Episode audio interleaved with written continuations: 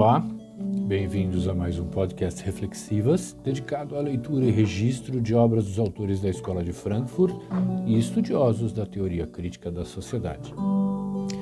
Hoje prosseguiremos com mais uma parte da leitura do último capítulo da obra Dialética do Esclarecimento.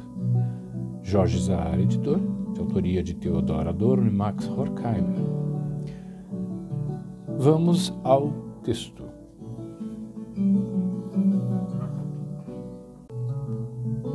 Le Prix du Progrès, nota 28. O preço do progresso, nota do tradutor. Numa carta recém-descoberta do fisiologista francês Pierre Florin, que gozou um dia a triste glória de ter sido eleito, concorrendo com Victor Hugo para a Academia Francesa, encontra-se uma estranha passagem. Abre aspas. Ainda não consigo aprovar a utilização do clorofórmio na prática corrente das operações. Como o senhor sabe, consagrei a essa droga estudos aprofundados e, baseando-me em experiências efetuadas com animais, fui um dos primeiros a descrever suas propriedades específicas. Meus escrúpulos se fundam no simples fato de que as operações praticadas com o auxílio do clorofórmio representam, sem dúvida, um embuste tão grande quanto as outras formas conhecidas de anestesia. As drogas utilizadas agem unicamente sobre certos centros motores e de coordenação, bem como sobre a capacidade residual da substância nervosa. Sobre a influência do clorofórmio, ela perde uma parte importante da sua aptidão a registrar vestígios de impressões sensoriais, mas de modo nenhum a capacidade sensorial enquanto tal. Minhas observações mostram que, ao contrário, que, em consequência da paralisia geral da inervação, as dores são sentidas ainda mais vivamente do que no estado normal. O logro do público resulta da incapacidade do paciente de lembrar-se após a operação do que se passou. Se disséssemos a verdade a nossos doentes, é provável que nenhum deles escolheria essa droga, ao passo que, agora, por causa do nosso silêncio, costumam insistir no seu uso. Mas, mesmo se fizermos abstração do fato de que a única e duvidosa vantagem é um enfraquecimento da memória relativa ao tempo da intervenção, a difusão dessa prática parece me apresentar um outro risco sério. Dado que a formação acadêmica geral de nossos médicos é cada vez mais superficial, a medicina poderia se ver encorajada pelo emprego ilimitado dessa droga a empreender despreocupadamente intervenções cirúrgicas cada vez mais complicadas e mais graves. Em vez de proceder a essas experiências com animais para fins de pesquisa, nossos pacientes serão suas cobaias, inocentes. É concebível que as excitações dolorosas, que em razão de sua natureza específica podem ultrapassar todas as sensações conhecidas dessa espécie, provoquem um dano psíquico permanente nos doentes, ou mesmo levem, durante a anestesia, a uma morte indescritivelmente dolorosa, cujas peculiaridades permanecerão eternamente ocultas aos parentes e ao mundo. Não seria este um preço excessivamente alto a pagar pelo progresso? Fecha aspas. Se Florence tivesse razão nesta carta, os obscuros caminhos do governo divino do mundo estariam pelo menos justificados. O animal estaria vingado pelo sofrimento de seu carrasco Cada operação seria uma vivissecção. Surgiria então a suspeita de que não nos comportamos com os homens e com as criaturas em geral de maneira diferente da maneira pela qual nos comportamos em relação a nós mesmos depois de ter sofrido uma operação, ou seja, cegos para o sofrimento. O espaço que nos separa dos outros significaria para o conhecimento a mesma coisa que o tempo que se intercala entre nós e o sofrimento de nosso próprio passado, a saber, uma barreira insuperável. Mas a dominação perene da natureza, a técnica médica e não médica, tira sua força dessa cegueira. Só o esquecimento a tornaria possível. A perda da lembrança, como condição transcendental da ciência, toda reificação é um esquecimento.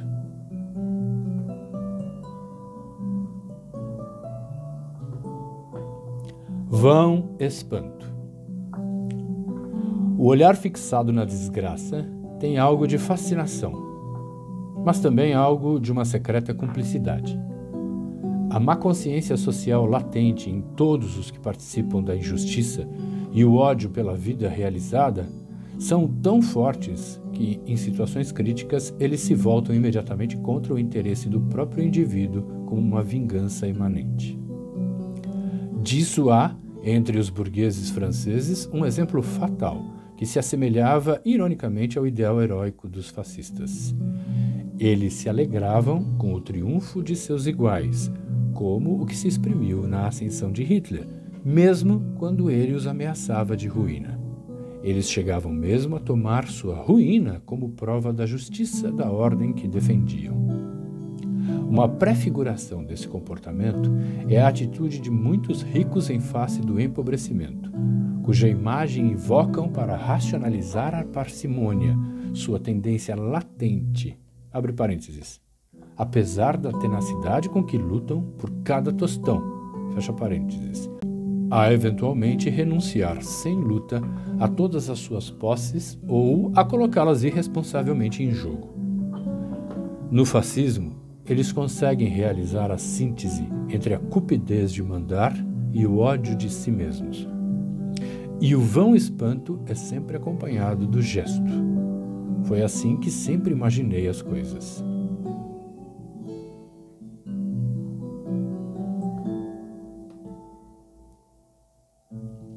Interesse pelo corpo.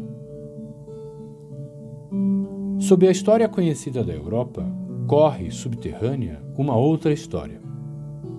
Ela consiste no destino dos instintos e paixões humanas, recalcados e desfigurados pela civilização. O fascismo atual, onde o que estava oculto aparece à luz do dia, revela também a história manifesta em sua conexão com esse lado noturno que é ignorado tanto na legenda oficial dos Estados Nacionais quanto em sua crítica progressista. Essa espécie de mutilação afeta sobretudo a relação com o corpo. Abre parênteses, Cooper. Fecha parênteses. A divisão do trabalho, onde o desfrute foi para um lado e o trabalho para o outro, proscreveu a força bruta. Quanto menos os senhores podiam dispensar o trabalho dos outros, mais desprezível ele se tornava a seus olhos. Assim como o escravo, também o trabalho foi estigmatizado. O cristianismo louvou o trabalho, mas em compensação, humilhou ainda mais a carne como fonte de todo o mal. Ele anunciou a ordem burguesa moderna em uníssono com o pagão Maquiavel, cantando o louvor do trabalho que, mesmo no Velho Testamento, era considerado como uma maldição. Para os patriarcas do deserto, são Doroteu, Moisés, o ladrão, Paulo, o simples e outros pobres de espírito, o trabalho servia ainda diretamente para entrar no céu. Para Lutero e Calvino, o laço que ligava o trabalho à salvação já era tão complexo que a exortação febril ao trabalho, típica da reforma, quase parece um escárnio, como uma bota pisando num verme. Os príncipes e patrícios podiam ignorar o abismo religioso que se abrira entre a sua vida terrestre e seu destino eterno, pensando nos rendimentos que tiravam das horas de trabalho dos outros. A irracionalidade da graça divina abria-lhes a possibilidade da salvação. Sobre os outros, porém, só recaía uma pressão ainda mais forte. Eles pressentiam surdamente que a humilhação da carne pelo poder nada mais era do que o reflexo ideológico da opressão a quem eram submetidos. O destino dos escravos da antiguidade foi o destino de todas as vítimas até os modernos povos colonizados. Eles tinham que passar como sendo os piores. Havia duas raças na natureza: os superiores e os inferiores. A libertação do indivíduo europeu realizou-se em ligação com uma transformação geral da cultura, que aprofundava cada vez mais a divisão à medida que diminuía a coerção física exercida de fora. O corpo explorado devia representar para os inferiores o que é mal e o espírito, para o qual os outros tinham o ócio necessário, devia representar o sumo bem. Esse processo possibilitou à Europa realizar suas mais sublimes criações culturais, mas o pressentimento do logro, que desde o início foi se propagando, reforçava ao mesmo tempo, com o controle sobre o corpo, essa obscena maldade que é o amor-ódio pelo corpo, que permeia a mentalidade das massas ao longo dos séculos e que encontrou na linguagem de Lutero sua expressão autêntica. Na relação do indivíduo com o corpo, o seu e o de outrem, a irracionalidade e a injustiça da dominação reaparecem como crueldade, que está tão afastada de uma relação compreensiva e de uma reflexão feliz quanto a dominação relativamente à liberdade. Nietzsche em sua teoria da crueldade e, sobretudo, Sade reconheceram a importância desse fator, e Freud interpretou-o psicologicamente em sua teoria do narcisismo e da pulsão de morte. O amor-ódio pelo corpo impregna toda a cultura moderna. O corpo se vê de novo escarnecido e repelido como algo inferior e escravizado, e ao mesmo tempo desejado como proibido, reificado, alienado. É só a cultura que conhece o corpo como coisa que se pode possuir. Foi só nela que ele se distinguiu do espírito, quintessência do poder e do comando, como objeto, coisa morta, abre aspas, corpus, fecha aspas. Com o alto rebaixamento do homem ao corpus, a natureza se vinga do fato de que o homem a rebaixou a um objeto de dominação de matéria bruta. A compulsão à crueldade e à destruição têm origem no recalcamento orgânico da proximidade ao corpo, de maneira análoga ao surgimento do nojo, que teve origem, de acordo com a intuição genial de Freud, quando, com a postura ereta e o afastamento da terra, o sentido do olfato, que atraía o animal humano para a fêmea menstruada, tornou-se objeto de um recalcamento orgânico. Na civilização ocidental e provavelmente em toda a civilização, o corpo é tabu, objeto de atração e repulsão. Para os senhores da Grécia e do feudalismo, a relação com o corpo ainda era determinada pela habilidade e destreza pessoal como condição da dominação. O cuidado com o corpo, abre parênteses, Leib, fecha parênteses, tinha ingenuamente uma finalidade social. O Kalos Kagatos, nota 29. Belo e bom, nota do tradutor. Só em parte era uma aparência. O ginásio servindo, por outra parte, para preservar o poder pessoal, pelo menos como training para uma postura dominadora. Quando a dominação assume completamente a forma burguesa mediatizada pelo comércio e pelas comunicações e, sobretudo, quando surge a indústria, começa a se delinear uma mutação formal. A humanidade deixa-se escravizar não mais pela espada, mas pela gigantesca aparelhagem que acaba, é verdade, por forjar de novo a espada. É assim que desapareceu o sentido racional para a exaltação do corpo viril as tentativas dos românticos no século XIX e XX de levar a um renascimento do corpo, abre parênteses, Leib, fecha parênteses, apenas idealizam algo de morto e mutilado. Nietzsche, Gauguin, George Clages reconheceram a, a inominável estupidez que é o resultado do progresso, mas tiraram a conclusão errada não denunciaram a injustiça como ela é, mas transfiguraram a injustiça como ela era. A reação contra a mecanização tornou-se o adorno da cultura industrial de massa, que não consegue abrir mão dos gestos nobres. Os artistas, a contragosto, prepararam para a publicidade a imagem perdida da unidade do corpo, abre parênteses, fecha parênteses, e da alma, a exaltação dos fenômenos vitais, da fera loura ao nativo nas ilhas do sul, desemboca inevitavelmente no filme de Sarangas, no cartaz publicitário das drágeas de vitaminas e dos cremes para a pele, que são apenas substitutos do objetivo imanente da publicidade. O novo, grande, belo e nobre tipo humano. Vale dizer, os chefes fascistas e suas tropas.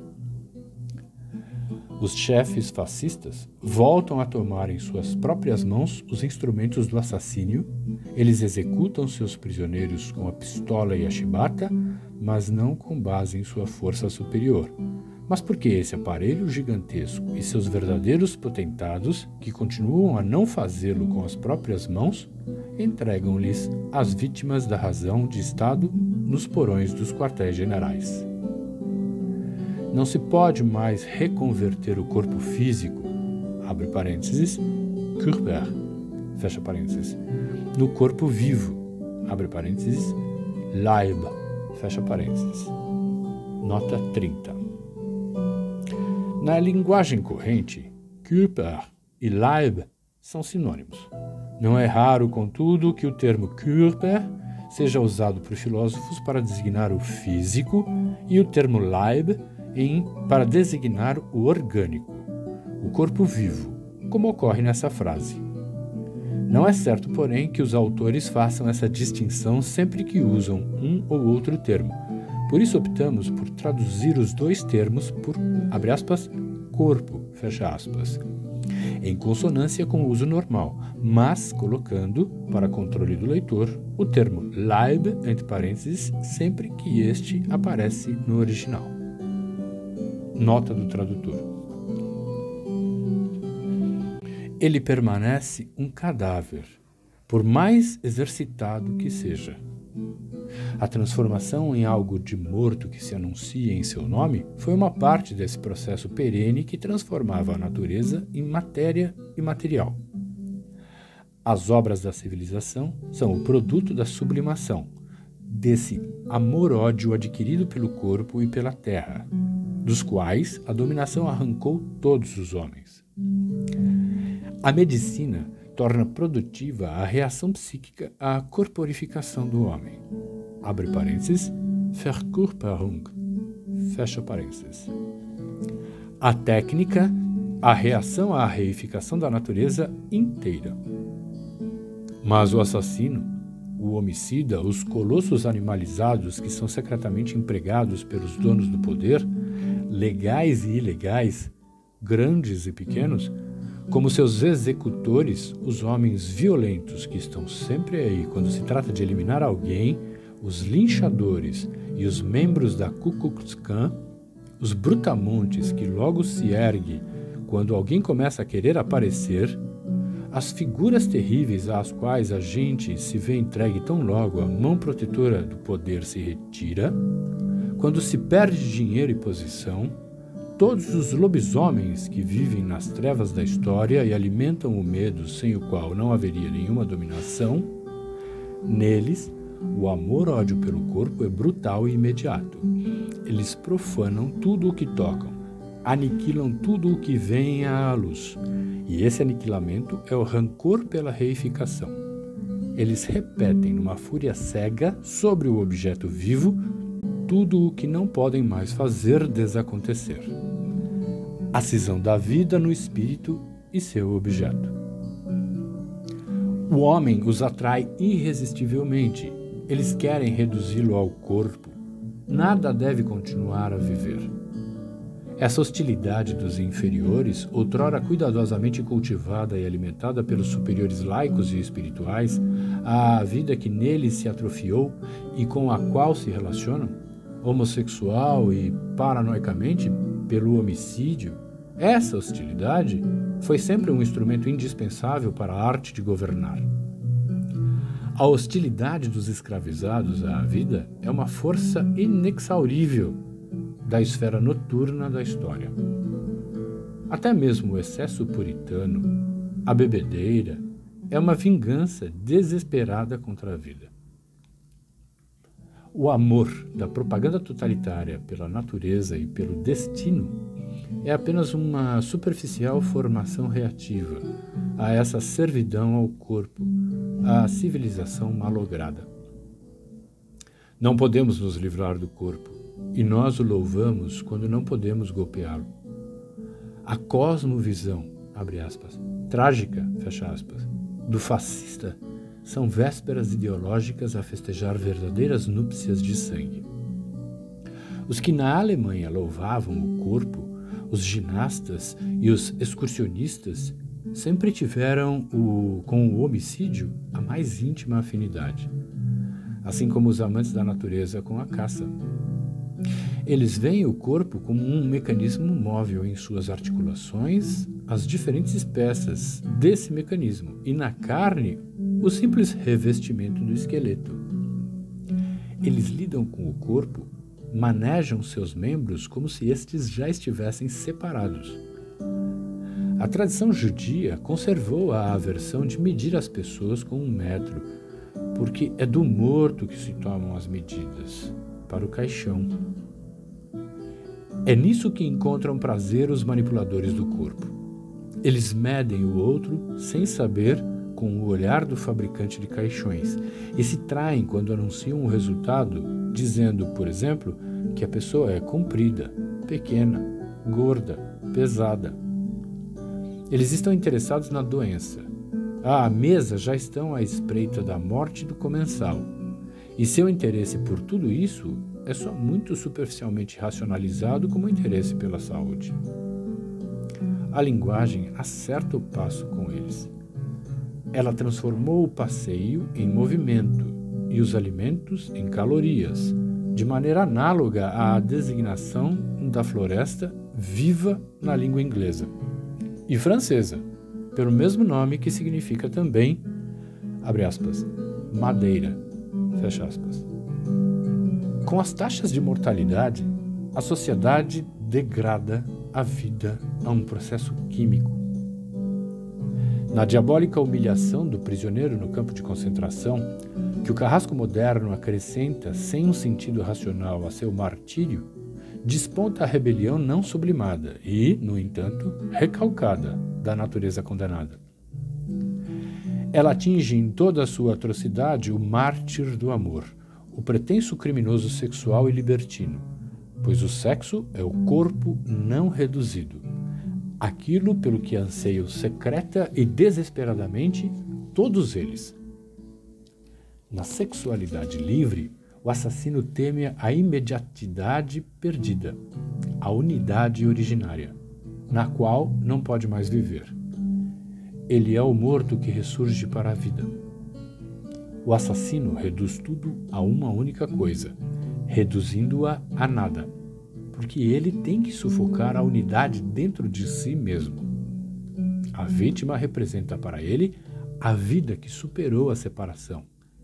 Ela, a vida, deve ser quebrada e o universo deve ser reduzido ao pó e ao poder abstrato.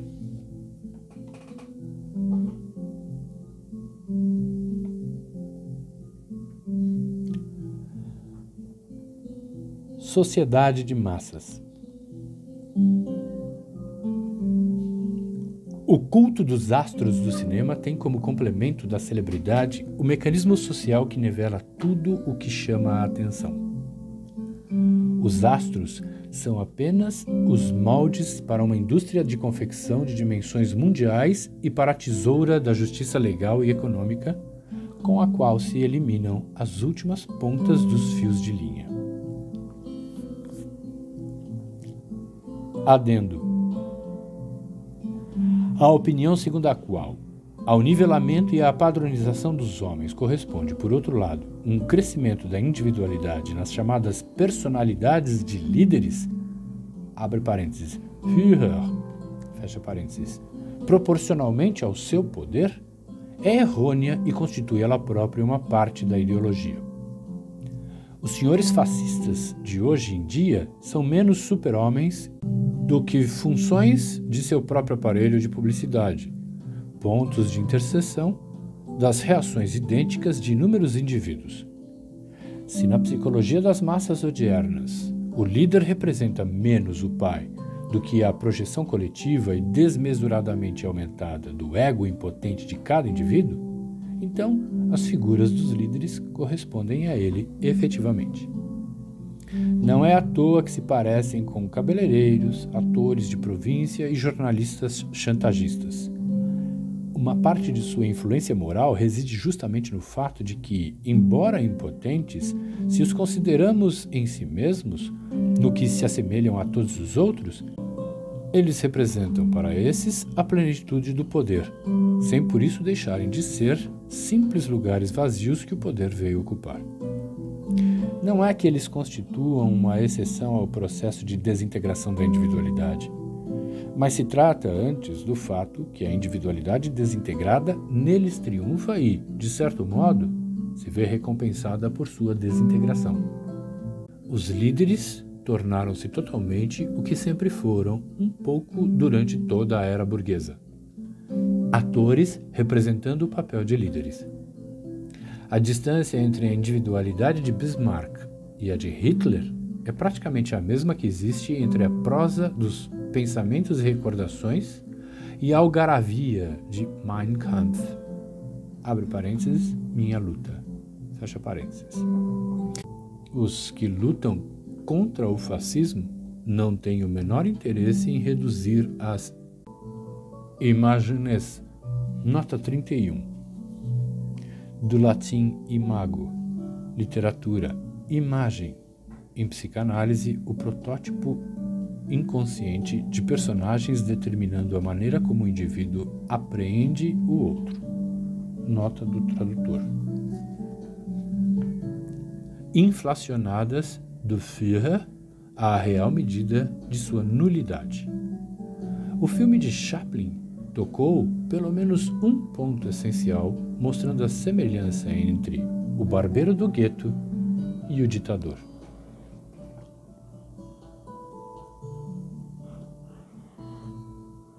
Encerramos aqui a leitura deste arquivo. Retomaremos o capítulo no próximo arquivo. Até lá!